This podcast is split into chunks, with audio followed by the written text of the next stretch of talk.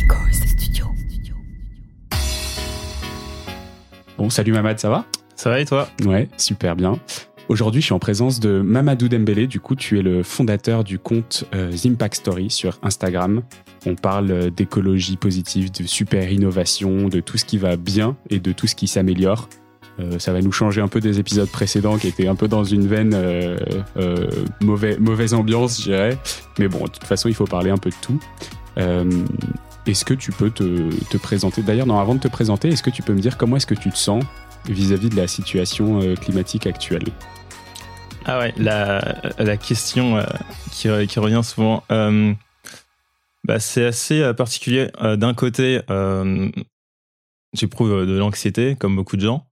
Mais de l'autre, avec euh, toutes les initiatives positives que je partage, que je vois, que je lis euh, et qui existent, je suis quand même très positif euh, dans la mesure où euh, tu dis quand même que tous les jours, tu as vraiment euh, des citoyens, des entrepreneurs, des militants qui font des actions ultra positives et que même si on n'en parle pas beaucoup, bah, finalement, c'est Mm. des actions qui donnent espoir. Et donc, je suis plutôt optimiste de manière générale. Et euh, voilà comment je me sens aujourd'hui. Ok. Donc, tu as, un compte Instagram qui est, qui est suivi par près de 50 000 personnes, quelque chose comme ça? Ouais, environ. Euh, Est-ce que du coup, c'est parce que tu étais éco-anxieux que tu as lancé ça? Ou est-ce que c'était avec une toute autre, un tout autre objectif en tête? Euh, non, en fait, c'est parti euh, d'un de plusieurs constats. Le premier, c'est que donc euh, les médias tr- traditionnels, quand ils parlent d'écologie, euh, enfin quand ils en parlent déjà, parce que la plupart du temps ils en parlent pas. Euh, si tu regardes sur, euh, par exemple, pendant l'élection présidentielle, j'ai plus les chiffres exacts, mais tu avais moins de 3% du temps d'antenne qui était euh, consacré à des sujets environnementaux. Donc déjà, les médias traditionnels parlent peu d'écologie, d'environnement. Et quand ils en parlent, ils en parlent toujours avec un prisme négatif, avec un ton très alarmiste, ce qui est très important, pas, pas négligé.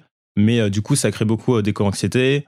Et euh, du coup, on se dit que des solutions positives, euh, enfin, en fait, ça n'existe pas et qu'on est vraiment foutu, en fait, finalement, quand tu regardes euh, les médias traditionnels. Et de l'autre, quand j'étais en stage, j'étais dans une, dans une boîte qui finançait et qui accompagnait des entrepreneurs. Et donc, en fait, le quotidien, c'était de rencontrer des entrepreneurs qui s'attaquaient à des problèmes. Et donc, moi, j'ai toujours une sensibilité sur les sujets plutôt liés à l'environnement, à la société. Et donc, je regardais des, des startups, euh, des initiatives dans ce domaine-là. Et je me suis rendu compte que euh, ben, tous les jours, je rencontrais des boîtes euh, qui avaient un impact positif sur l'environnement et la société. Et je me suis dit, d'un côté, tu as ces médias qui en parlent pas du tout. Et de l'autre, en fait, tu as plein de projets, tu as plein de startups, tu as plein d'entrepreneurs qui montent des projets qui, bah, qui, ont, qui ont un impact positif et personne n'en parle. Et donc, euh, c'est comme ça que je me suis dit que j'allais euh, faire un compte euh, qui parlait de tout ça parce que finalement, tu vois, même quand j'avais des conversations avec des amis, bah, tu te rends compte que les gens sont, sont pas au courant. Et c'est assez fascinant, tu vois, de dire que qu'ils sont pas au courant ça, que- qu'il y a des. qu'il y a des projets Des pro- positifs. ouais. qui, en, en général, tu te dis que ça existe, qu'il y en a quelques-uns, que c'est plutôt à la marge. Alors que finalement, il y en a quand même beaucoup, beaucoup, beaucoup. Et euh, c'est comme ça que ça a commencé dans Impact Story. Je me suis dit que j'allais faire des, euh, des vidéos là-dessus euh, sur les réseaux sociaux. Ok. C'est quoi ton parcours du coup? Donc mon parcours, aucun rapport avec la vidéo, même si j'en ai fait pas mal depuis que je suis petit. Mais j'ai fait des études d'économie-gestion à l'université Dauphine. Et, et donc, et j'étais aussi à, à l'association étudiante de, de vidéo. Et donc, c'est un peu comme ça que j'ai euh, j'ai pu euh, faire aussi des vidéos sur Insta, même si t'as pas besoin finalement de compétences euh, particulières. Mais j'ai toujours eu cette passion pour la vidéo. Et donc, c'est comme ça aussi que je me suis retrouvé à faire des Impact Story. Ok. Euh, donc tu aujourd'hui tu, tu as ton propre travail, donc euh, The Impact Story c'est euh, c'est quelque chose que tu fais en plus. Pourquoi Ouais. est-ce que tu as décidé de créer un média à côté en plus d'un job à plein temps? Alors, euh, quand j'ai commencé, l'idée c'était pas de faire un média, c'était vraiment un, un passe-temps entre guillemets. Ok. Et euh, Tu t'es jamais dit ça va attirer des dizaines de milliers de personnes. Non, vraiment pas. Euh, au début, quand je faisais ça, au début, j'avais même pas le même format en fait. Je faisais des interviews avec des entrepreneurs face cam. Et au fur et à mesure que j'avançais, ça me plaisait de plus en plus. Ça commençait à marcher de plus en plus. Et euh, donc euh, là, aujourd'hui, je poste euh, très régulièrement. Je poste une vidéo par jour. mais l'ambition, enfin, je me suis pas dit que ça deviendrait mon taf à plein temps, même si ça Mm. prend énormément de temps. Ouais, Tu m'étais une Je vidéo vois- par jour, ouais, je suis Ouais. impressionné. Ça, ça, ça prend pas mal de temps, mais finalement, tu vois, c'est une question d'organisation. Euh, je m'organise pas mal là-dessus et je vois aussi ça comme un, comme une passion euh, plus plus. C'était qui les entrepreneurs que tu interviewais au début? C'était lié au, euh, euh, au fonds Impact dans lequel tu avais fait ton stage ou pas du tout? Euh, oui et non. Parce que du coup, quand tu es dans ce type de, de boîte, tu rencontres plein d'entrepreneurs, donc Ouais. c'est plus facile d'y avoir accès. Donc c'est comme ça en fait que j'ai commencé dans Impact Story. Euh, et donc, euh, oui, donc au début, j'avais interviewé Jean Moreau de Phoenix. Ouais, qui est Par passé exemple. sur le podcast il y a quelques Ah oui? mois. Ouais, Ok, bah voilà, super, super entrepreneur, super boîte typiquement. Et euh, donc euh, petit à petit, euh, grâce à des connexions, j'ai réussi à rencontrer d'autres entrepreneurs. J'ai rencontré Hors Normes. Euh, Mm. Ils font des, des paniers bio euh, de fruits et légumes euh, qui, qui sont invendus de base parce que tu as des fruits et légumes qui sont trop gros, trop petits, du coup qui en général sont jetés. Euh, donc eux, ils proposent de, de les vendre moins cher. Ouais, Sven Ripoche est aussi passé dans The Big Shift. Ah oui, ok, Ouais, bon bah voilà, en fait, euh, toutes les, on a fait toutes les mêmes boîtes. Sur Euh, la food industry, on a, on a eu pas mal de, on a eu pas mal de, de jolies personnes qui sont venues. ouais. Trop cool, trop cool. Donc, euh, donc voilà, j'ai je fais euh, quelques boîtes comme ça. J'ai aussi fait euh, euh, Arthur Buff de Time for the Planet. Mm. Euh, Qui est passé dans le podcast aussi. aussi. Mais je vais ok, arrêter bon bah parce que voilà, coup, c'est- si on j'arrête. on- Sinon, on fusionne euh, nos activités et on fait la même chose. hein. J'allais te proposer. oui. Je pense que j'ai plus à y gagner que toi, mais vu les 40 000 personnes Ah, qui on, on aujourd'hui. a toujours euh, tous, à- on peut tous euh, gagner. Ok, bah écoute, trop bien. Euh, je suis hyper intéressé par, euh, par l'axe que tu donnes à ton, à ton média. hein. Je continue de l'appeler comme ça parce qu'aujourd'hui, c'est devenu un peu par la force des choses. Euh, l'axe euh, ultra positiviste euh, de, des actions euh, enfin que, tu, que tu mets en avant. Est-ce que c'est parce que, en fait, on entend beaucoup parler d'écologie punitive, d'écologie coercitive, d'ayatollah de l'écologie qui nous empêche de vivre?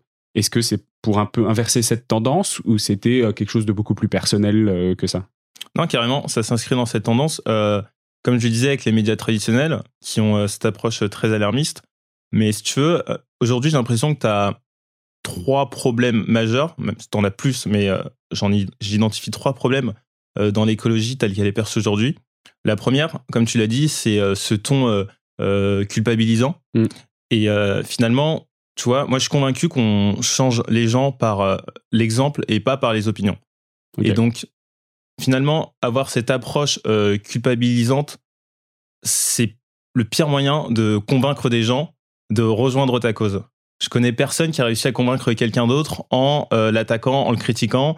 Euh, tu vois, par exemple, si tu veux que les gens, euh, dans les villes en tout cas, arrêtent de prendre leur voiture, c'est pas en leur disant t'es qu'un gros pollueur, tu, pollues comme un malade, tu te rends compte de ce que tu fais, que tu vas réussir à les changer. Si par exemple, tu abordes un axe plus positif, tu vois, en disant le vélo, typiquement, le vélo, si tu prends le vélo, voilà tout ce que tu as gagné. Euh, tu, vas, tu feras du sport, tu seras en meilleure santé. L'air que tu respireras sera pur, enfin, sera plus pur. tu n'auras plus de pollution sonore.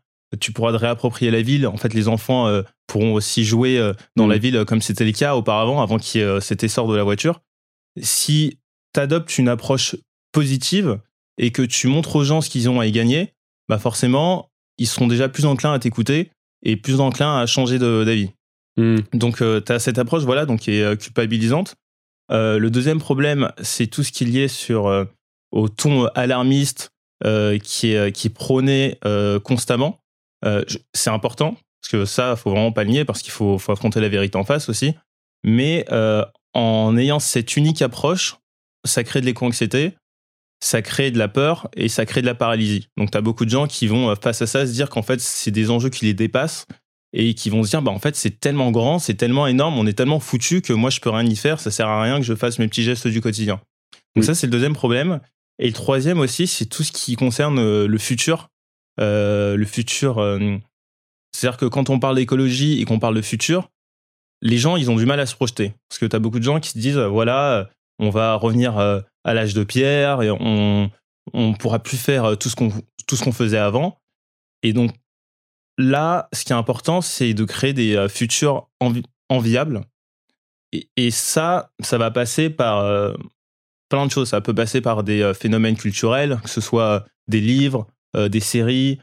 En fait, il faut créer un futur qui soit enviable et qui mm. donne aux gens, aux, gens envie de se, projeter et aussi envie d'évoluer dans, dans, ce futur écologique, tu vois. Donc voilà, grosso modo. il, y a, il y, a, un gros sujet effectivement sur les nouveaux récits. Bah, j'avais interviewé Arthur Keller à ce sujet où, on parlait beaucoup de prospective. Alors lui, évidemment, il, euh, parle beaucoup de, faits et donc euh, on s'approche parfois de la collapsologie dans ces récits-là, mais, euh, effectivement, il, faut réinventer une grande partie de ces récits. Après, sur la partie culpabilisant et sur la partie factuelle, j'ai du mal à me situer encore sur bah, où est-ce qu'il faut mettre le curseur parce que en fait, je me dis parfois, effectivement, oui, il y a des actions positives, mais ne mentionner que ça, bah, ça donne aussi cette, tu parlais euh, de, la peur et de la frayeur qui mènent à l'inaction parce que euh, l'immobilité. Mais en fait, le fait de montrer que du positif, de euh, en fait, ça va être trop cool, bah, fondamentalement, ça amène aussi à ce, à ce même lot d'inaction parce qu'on se dit, OK, all is good, tout est sauvé, on, mmh. peut rentrer chez nous. Je pense, je pense, que, comme souvent, tu vois, la, vérité, c'est un entre-deux. Moi, quand je parle d'action positive, dans mes vidéos, je commence toujours par le positif et à la fin, je fais toujours une sorte de piqûre de rappel. Euh, par exemple, si je parle d'une action qui vise à lutter contre la déforestation, euh, à la fin, je vais dire, en fait, la déforestation aujourd'hui, euh, c'est un enjeu majeur. je vais donner des chiffres pour quand même donner une piqûre de rappel et se dire que, ok, cette initiative est incroyable, mais le travail à faire est colossal derrière.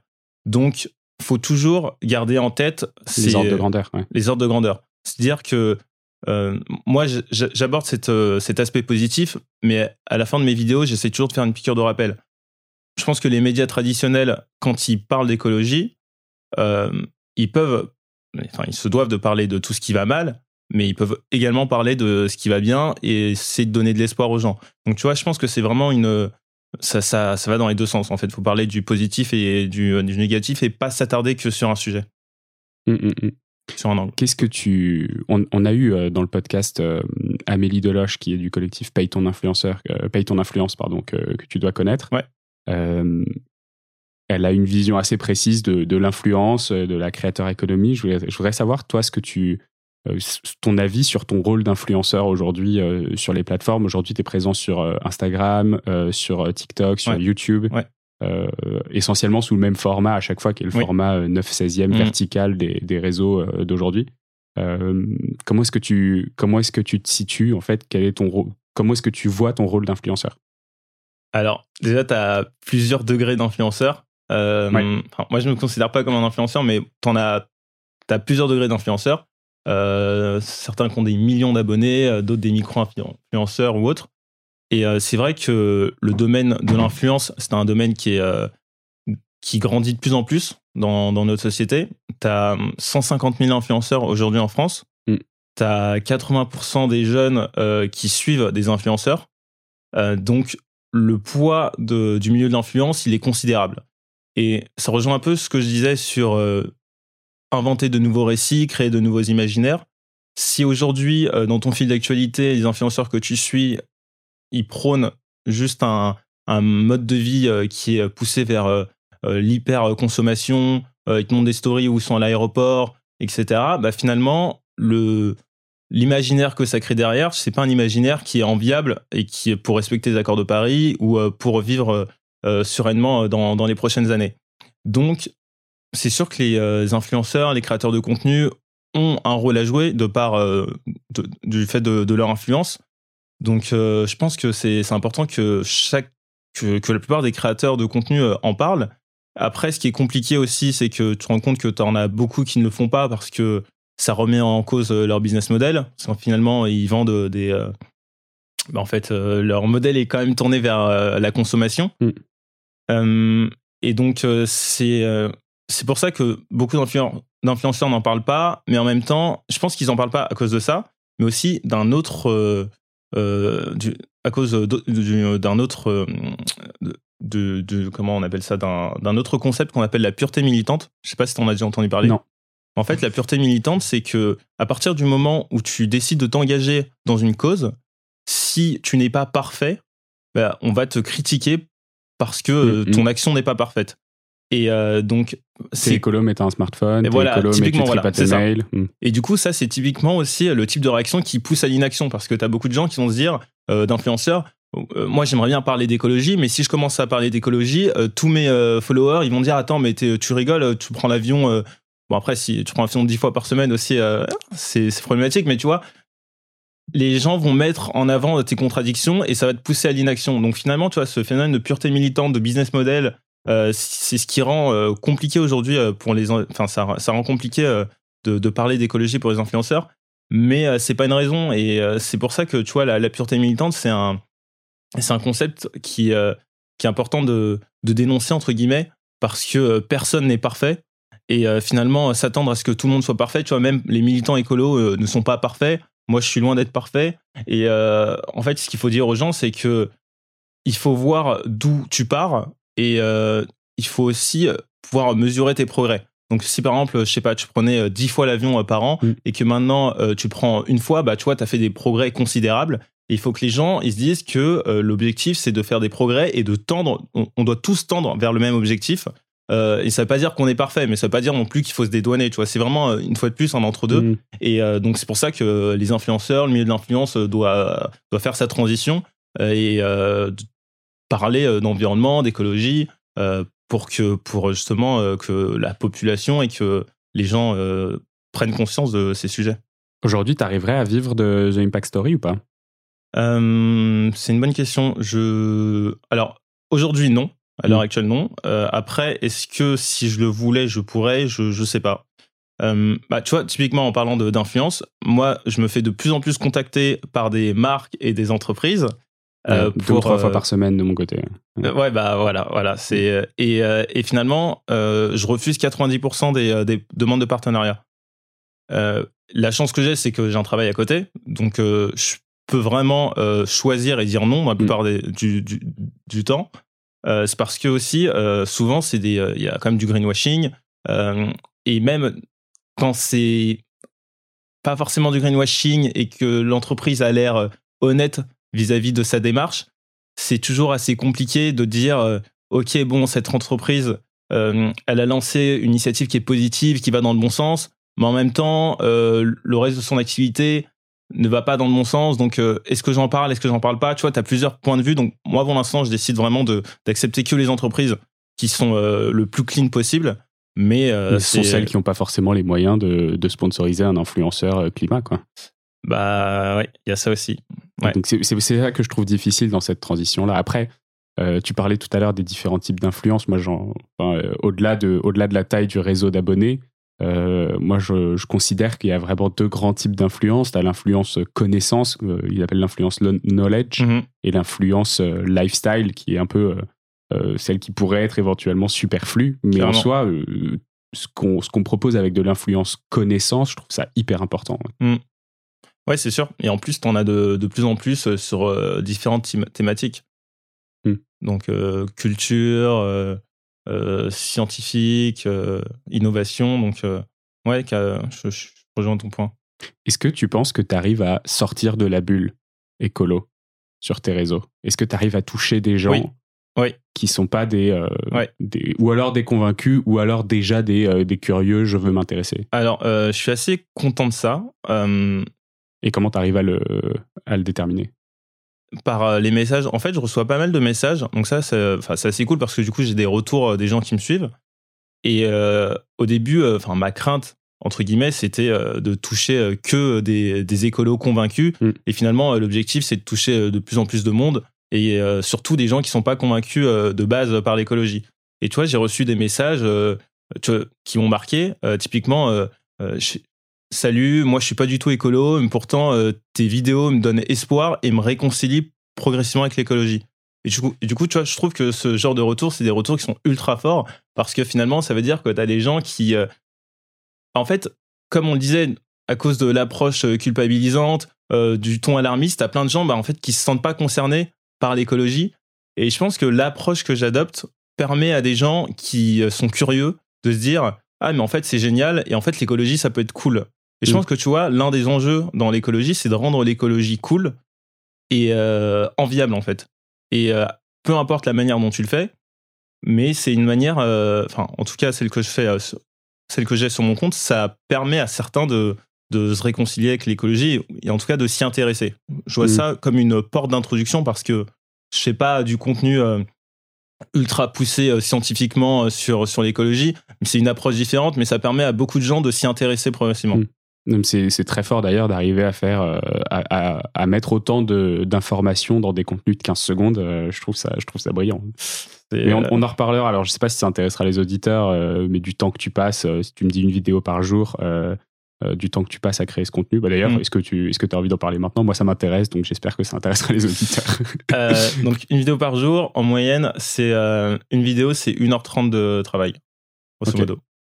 Euh, c'est une moyenne, donc ça peut prendre deux heures, euh, comme 45 minutes. Et là, c'est la recherche sur le sujet, c'est euh, sur quelle thématique tu vas faire ta vidéo. Ce que, j'ai, c'est que j'ai un, une sorte de bloc-notes. J'utilise un, Notion, qui est un, logiciel.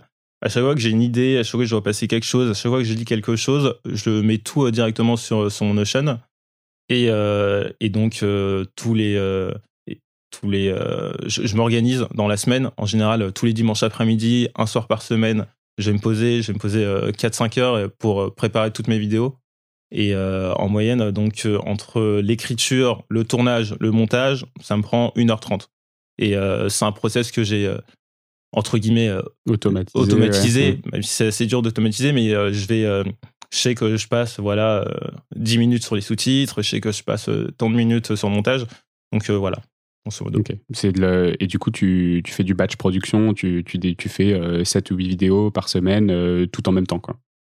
Euh, J'essaye de faire ça. Mais c'est pas forcément tenable tout le temps, donc je me retrouve souvent à, à bosser la vidéo du jour même bah, pour, pour, le jour, pour le jour en question. Donc c'est l'idée. Après, tu as, la théorie, la pratique, mais oui, en général, j'essaye de, de m'organiser pour, pour avoir les vidéos à, l'avance. Je sais pas si du coup, c'est par rapport à un podcast, qui me prend euh, une journée par semaine pour mm. faire un épisode par semaine. Je sais pas si du coup si c'est à peu près comparable parce que bon évidemment il y a un peu plus de travail sur le montage mm. peut-être de mon côté.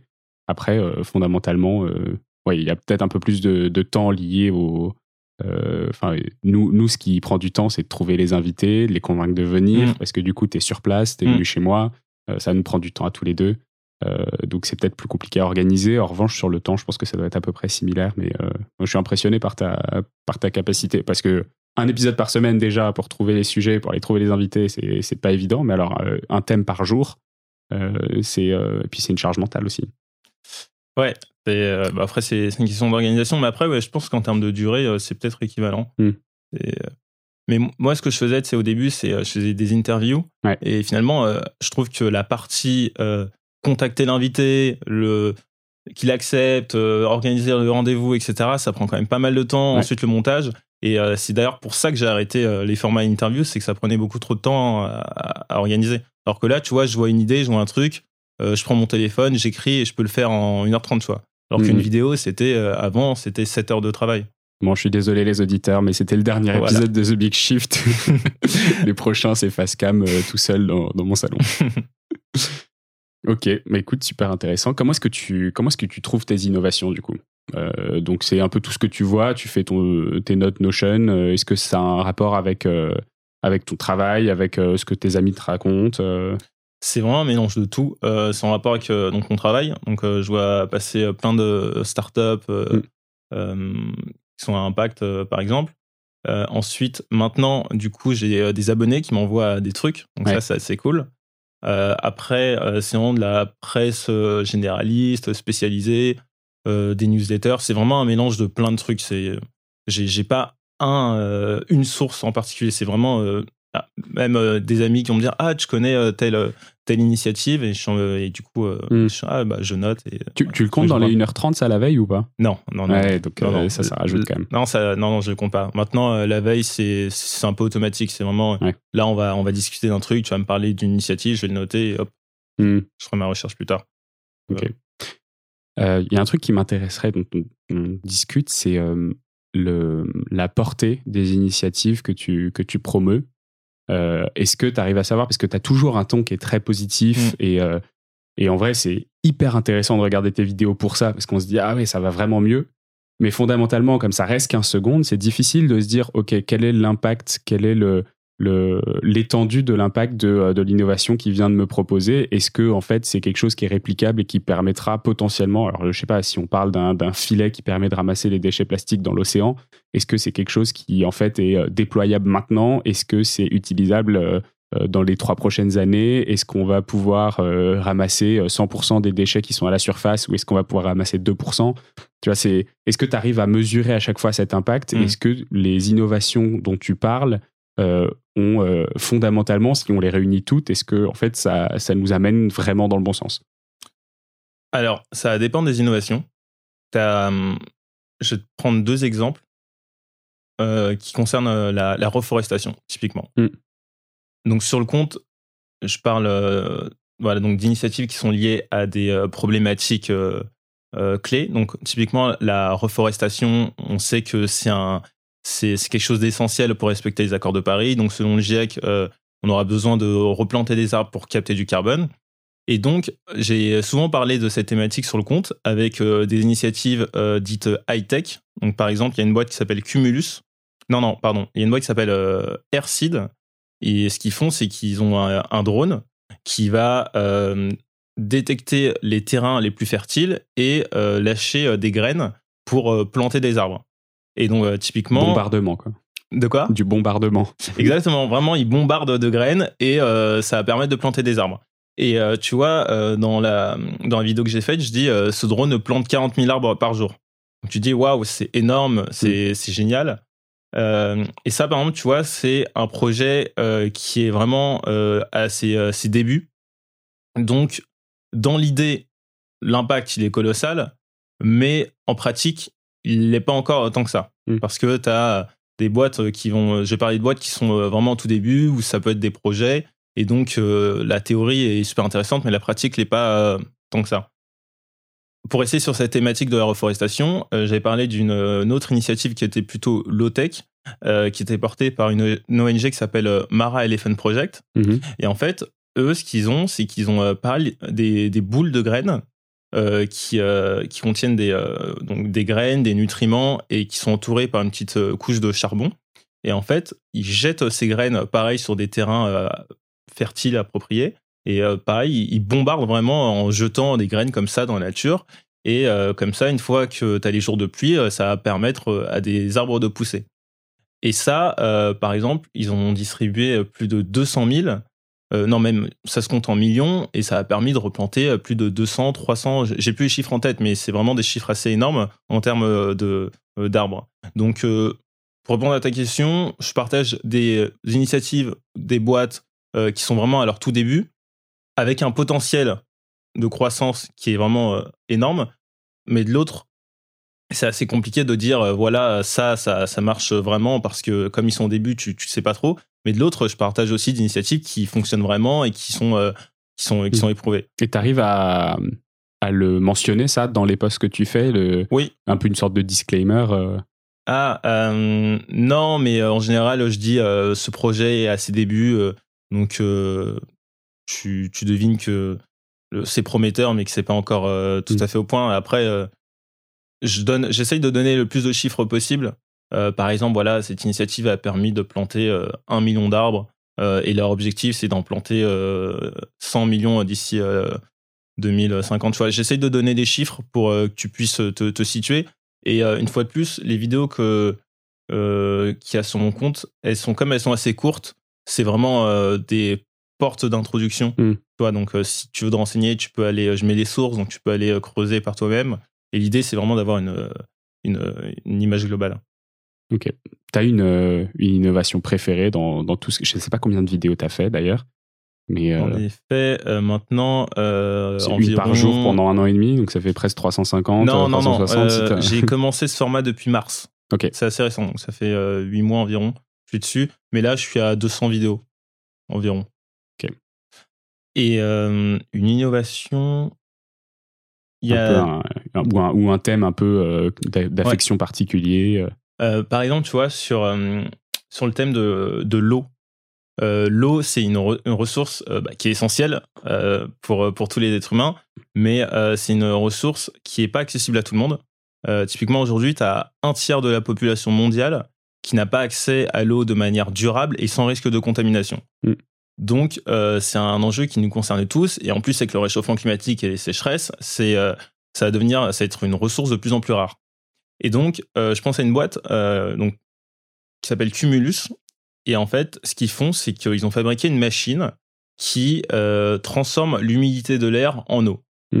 Et chaque machine est capable de produire 30 litres d'eau par jour. Et leur objectif, c'est de mettre ces machines dans des euh, communautés, dans des communes, dans des euh, villages euh, où l'accès à l'eau est vraiment très compliqué.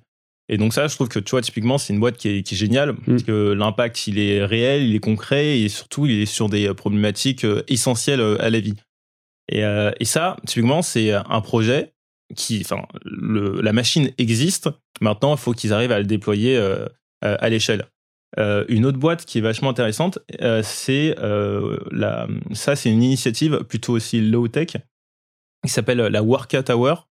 Et c'est, ça a été mis en place en Éthiopie, au Cameroun et dans un autre pays d'Afrique, je sais plus lequel. Mais grosso modo, c'est une toile qui, qui vont mettre dans des zones où l'humidité est assez forte. Et c'est pareil, ça répond à cette problématique de l'eau. C'est-à-dire que euh, au contact euh, du brouillard, euh, des micro-gouttelettes vont se former par un système de condensation et donc ils vont pouvoir récupérer les gouttelettes d'eau dans un récipient. Et je n'ai plus les chiffres en tête, mais tu vois, une tour peut fournir, je sais plus, mais ça se compte vraiment en dizaines, voire centaines de litres d'eau par jour. Et, et tu vois, donc ces deux innovations, elles sont géniales, à répondre à la problématique de l'accès à l'eau, d'un côté par une approche euh, très innovante, très technologique, et de l'autre par une approche vraiment euh, assez basique et mm. assez euh, rudimentaire, entre guillemets. Donc voilà, deux, deux, projets que je trouve vraiment...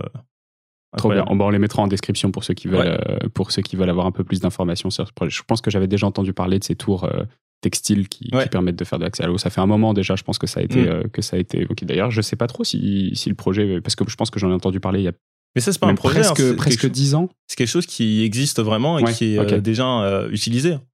Euh, c'est top. Mm.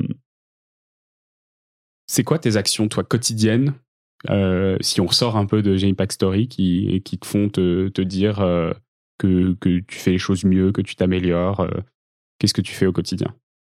Bah, Je suis végé. Je mange plus de viande depuis deux ans. Ok. Depuis deux ans, depuis le Covid. Euh, ensuite, euh, après, euh, comme tout le monde, non, une autre action qui est mise en place il n'y a pas longtemps, c'est que j'ai changé de banque.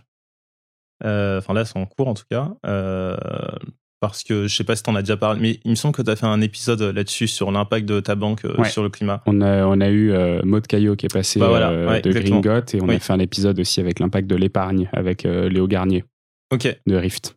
Trop bien. Bah voilà, donc euh, je fais ça et donc après euh, j'essaie vraiment de, de bah, je prends les euh, je veux dire que je prends les transports en commun. Non, je prends les transports en commun de, de temps en temps, mais sinon je me balade à scoot électrique. Donc voilà, donc des actions. Après une fois de plus, le plus important c'est d'avoir les ordres de grandeur. Mm. je prends de de moins en moins l'avion. voilà, je je sais pas si t'as euh, non, mais j'aime bien le de moins en moins parce que ça va bien avec le faire mieux et euh, ce que tu disais tout à l'heure sur le fait de, de, de réduire, euh, de réduire plutôt que de s'arrêter complètement. Je pense que c'est aussi ce, pas dans le bon sens qui fait que c'est ce positif qu'on recherche et qui, donne envie en fait en soi. Carrément. Mais tu vois, l'avion, typiquement, gros sujet parce que l'avion, on sait que l'empreinte carbone à échelle individuelle de l'avion est énorme. Et donc, tu vois, là où euh, il y a 3-4 ans, euh, j'aurais pu prendre, euh, je sais pas, trois avions dans l'année, tu vois, là, vraiment, à chaque fois que. Enfin, à chaque fois, là, je l'ai pas pris, mais tu vois, si je veux le prendre, ça va être vraiment une grosse question. Mm. Est-ce que ça vaut vraiment le coup Pour combien de temps Etc. Et donc là, maintenant, enfin, c'est un vrai sujet. Alors qu'avant, c'était absolument pas un sujet. Il y a vraiment 4-5 ans, s'il fallait prendre l'avion, je le prenais. Aujourd'hui, mm, mm. c'est vraiment c'est un, gros sujet, quoi. T'as des débats avec des proches à ce sujet ou oui, ouais. Bah, c'est, oui, carrément. C'est toujours. Maintenant, tu vois, quand, quand tu veux partir en Europe, euh, tout de suite, le premier réflexe, c'est de regarder euh, le train, combien de temps ça nous prend, etc., à quel point c'est cher et tout. alors qu'avant, c'était pas du tout un sujet. Hmm. J'ai pris des billets pour Londres, pour Mars. je crois que c'est 170 euros aller-retour et c'était 55 en avion. Donc ça fait, ça fait mal. Ça fait mal, ouais. C'est clair. Euh, j'aimerais qu'on parle un peu de ton, de, euh, de ton environnement de travail. Euh, aujourd'hui, tu bosses dans une société qui est B Corp. Alors, j'aimerais beaucoup recevoir le fondateur du label B Corp sur The Big Shift. C'est en cours de travail, mais s'il y a des auditeurs qui peuvent m'avoir aussi d'ailleurs le, le, le, contact, ce serait vraiment top. et du coup, qu'est-ce que ça fait de bosser dans une boîte qui est B Corp qu'est-ce que, qu'est-ce que ça change par rapport à une boîte traditionnelle? Je pense que ça dépend de l'industrie dans laquelle, euh, en fait, quand tu es Bicorp, ça dépend de plusieurs. Euh, le, le, système d'évaluation, il dépend de plusieurs critères. Euh, dans quel secteur ta boîte opère, quelle est la taille de la structure, etc. Donc moi, c'est une petite structure. Et nous, ce qu'on a en interne, par exemple, c'est le fait que 5% de notre temps est dédié à une cause sociale. Ok. Euh, donc euh, ça peut être euh, passer du temps, faire du mentorat avec un jeune grâce à une, par l'intermédiaire du, par l'intermédiaire d'une association. via du mécénat de compétences en fait, c'est ça? Tu peux faire du mécénat de compétences, tu peux tu peux aller sur le terrain avec une association, distribuer des repas. tu as vraiment plusieurs types d'actions que tu peux mettre en place. On a aussi une plateforme qui s'appelle Vendredi, Euh, donc c'est une plateforme, tu, connais? Je connais, ouais. Voilà, bah, je, mais je veux bien que tu expliques parce que du coup, j'en ai jamais parlé sur le podcast. Bah, c'est une super plateforme euh, qui en général à destination euh, des employés dans les entreprises. Donc tu te connectes et tu as accès à plusieurs actions sociales, environnementales. tu peux, par exemple, justement aller distribuer des repas. tu peux... Enfin, tu as plein d'actions. Et ce qui est intéressant aussi, c'est que as, tu peux mettre au défi tes collaborateurs comme ça, ça crée beaucoup plus d'engagement euh, auprès, des, euh, auprès des employés. Mm. Donc, on a aussi cette plateforme sur laquelle on peut mener des actions si, on, si, on, le souhaite. Sur, le mécénat de compétences, si c'est un sujet qui vous intéresse, on a enregistré un épisode avec. Enfin, Célia a enregistré un épisode, je dis on, mais avec Elise, mon amie Elise de, de, Day One, donc, qui est un, concurrent de, un concurrent de vendredi. et donc, qui, font, qui ont une plateforme de, euh, de, mécénat de compétences pour les entreprises. Là où c'est très important pour les entreprises qui nous écoutent et pour euh, vous qui avez du pouvoir de décision dans vos entreprises, c'est défiscalisable. Donc n'hésitez pas, c'est super comme moment. Je, vous, pouvez passer par moi si vous voulez un contact avec Elise, avec Day One, il euh, n'y a pas de souci. Ok, est-ce que tu as un mot de la fin, un, sujet que tu voulais aborder qu'on n'a pas abordé? Hmm. Tu as le droit de dire non, il hein, n'y a pas d'obligation. Non, je pense que c'était assez clair. Euh, peut-être, euh, moi, je crois beaucoup au futur euh, positif, le fait de créer un nouveau récit. ça, je pense que c'est vraiment essentiel. D'ailleurs, qu'est-ce que tu, à, quoi ça ressemble pour toi, du coup, le monde? On parle beaucoup là ces derniers temps du nouveau rapport qui montre qu'en fait, on s'achemine pas vers un 2100 à plus 3 degrés, mais plutôt à plus 3,8. Euh, pour toi, c'est quoi le, futur là Si tu devais créer un récit rapide sur euh, la France ou le monde en 2050, ça, ressemblerait à quoi pour toi? Bah déjà, tu vois, ça ça passait par des trucs euh, vraiment tout bêtes, mais par exemple sur le voyage, ça va être voyager localement, prendre le train, et tu vois, par exemple, moi, je suis euh, pas mal d'influenceurs ou de, de, créateurs euh, sur, sur le réseau, et à chaque fois que je vois euh, quelqu'un qui, qui met en avant le fait qu'il a voyagé et qui met surtout en avant qu'il a pris le train pour aller mm. à une destination qui en général se fait facilement en avion, bah tu vois, je trouve ça vraiment cool et ça m'encourage en plus à le faire, tu vois. Et ça rejoint sur cette idée de créer de nouveaux des imaginaires, de nouveaux récits euh, plutôt que tu vois sur un influenceur qui va te mettre une story de son avion euh, à Dubaï, j'en sais rien, enfin pour rester dans la caricature. Je trouve que tu vois euh, créer de nouveaux récits à travers son à travers son influence, à, travers justement des, actions et les partager, bah ça permet de mieux appréhender la chose et aussi d'essayer de, faire pareil, tu vois. Donc je pense plutôt à ça et même un autre exemple un peu tout bête je pensais la dernière fois aux, phénomènes culturels euh, qui justement ne, vont pas dans, le bon sens et qui ne euh, nous incitent pas forcément à réduire notre consommation euh, et d'être plus sobre.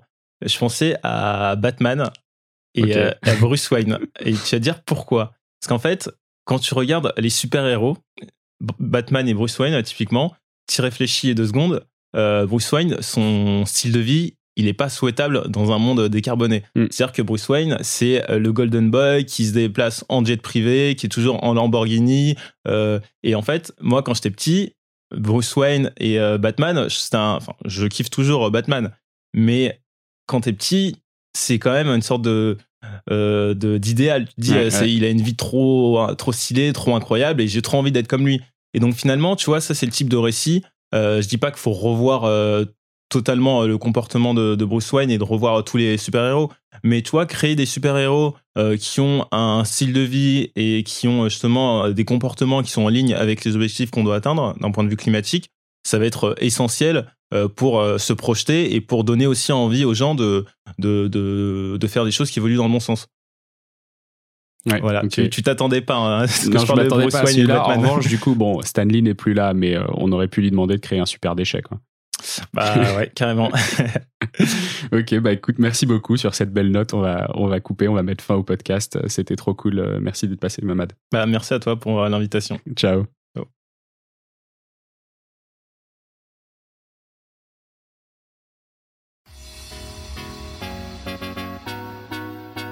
C'est la fin de cet épisode de The Big Shift. J'espère qu'il vous a plu et que vous en avez retiré quelque chose pour votre vie quotidienne. C'est ça le plus important.